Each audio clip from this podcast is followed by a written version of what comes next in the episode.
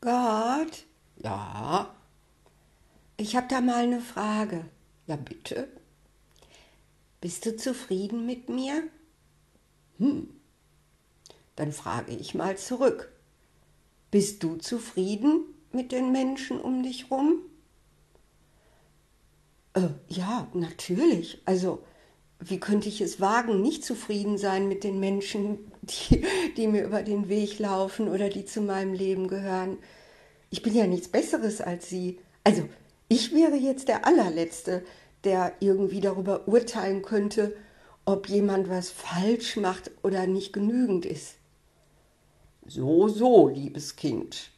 Dann muss ich dir sagen, wenn du zufrieden bist mit allen Menschen um dich rum, dann kannst du wohl davon ausgehen, dass auch ich zufrieden bin mit dir. So wie du eben bist. Hey, das ist ja cool. Heißt das, ich komme nicht in die Hölle, obwohl ich so ein verdammter Egoist bin? Ja, das heißt es. Du kannst ganz beruhigt weiterleben, bleib wie du bist, mach, was du machen willst und hab bitte keine Angst vor dem Tod. Solange du deinen Nächsten liebst wie dich selbst, brauchst du dir da überhaupt keine Sorgen zu machen. Puh, das ist ja einfach. Das habe ich mir aber schwieriger vorgestellt mit Himmel und Hölle. Na Gott sei Dank. Du Gott, Ja, ich habe da noch eine Frage. ja bitte, mein Kind, frag nur. Also, du bist zufrieden mit mir, aber ich bin nicht zufrieden mit mir. Ich möchte nämlich noch so viel tun und ich bin schon so alt. Ich werde hier 62 in ein paar Tagen und ich denke, das rennt mir alles weg und dann dann werde ich eben mit der Zeit immer klapperiger und irgendwann muss ich in sowas wie ein Pflegeheim, da mag ich ja gar nicht drüber nachdenken. Das lassen wir jetzt mal weg, den letzten Teil. Und ich möchte einfach noch was leisten. Verstehst du, dass ich das will? Ja, so geht mir das schon die ganzen Ewigkeiten lang. Und ich sage dir, es ist ein ewiges Auf und Ab. Wenn du mal im Alten Testament Lust hast zu lesen, was ich für ein Theater hatte mit den Israelis in der Wüste, wo ich dann immer dachte, jetzt habe ich's, jetzt weiß ich, wie ich mit ihnen umgehen muss, damit sie gottesfürchtig und gut leben und zack, kriegte ich wieder eins auf die Rübe.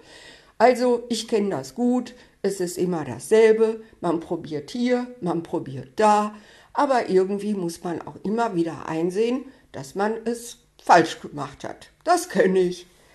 Okay, okay, das ist ja auch schon mal sehr beruhigend, dass du nicht eben irgendwie so in die Zukunft gucken kannst und sowas.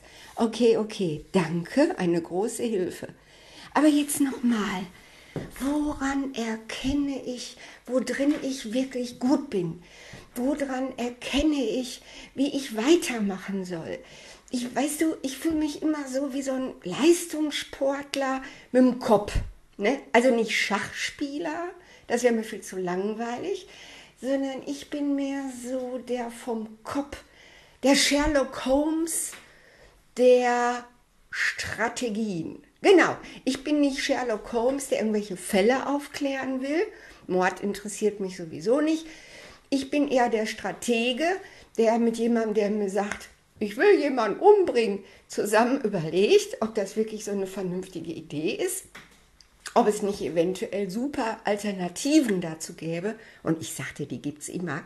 Und dann mit ihm gemeinsam eine Strategie zu entwickeln, damit er das kriegt, was er wirklich, wirklich, wirklich, wirklich ganz tief innen will. Und das ist selten Geld oder eine Frau oder ein Mann oder ein Auto oder ein Haus oder ein Urlaub. Ja, ja, ist ja gut, liebes Kind, ich hab's verstanden. Gut, äh, was war deine Frage? Wie ich rauskriege, was ich als nächstes mache. Ach so, ja, das ist jetzt wirklich nicht so schwierig. Erstens, versuche Träume zu behalten. Wenn du morgens wach wirst, nimm dein Handy, mach das Diktiergerät an und versuch einfach drauf zu sprechen, woran du dich noch ein bisschen erinnerst. Ich sag dir, Träume sind mehr als Schäume. Zweitens, schreibe.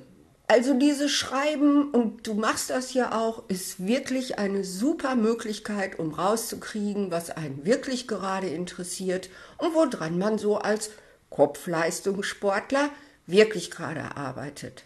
Drittens, hab dich lieb, so wie du bist.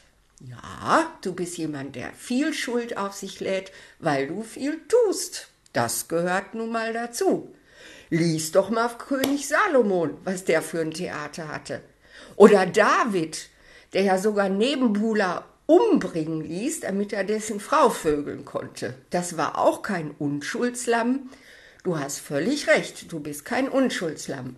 Aber so ist das Leben nun mal. So geht's mir, so geht's dir und so geht es allen anderen. Also mach dir nicht so einen Kopf. Du bist Leistungssportler, warst Leistungssportler und wirst Leistungssportler bleiben. Und mit dieser Einstellung wirst du vielleicht auch nie im Pflegeheim landen, weil du einfach viel zu viel tust, um eben langsam gebrechlich zu werden. Also alles gut, love and peace, ich muss jetzt mal weiter und tschüss.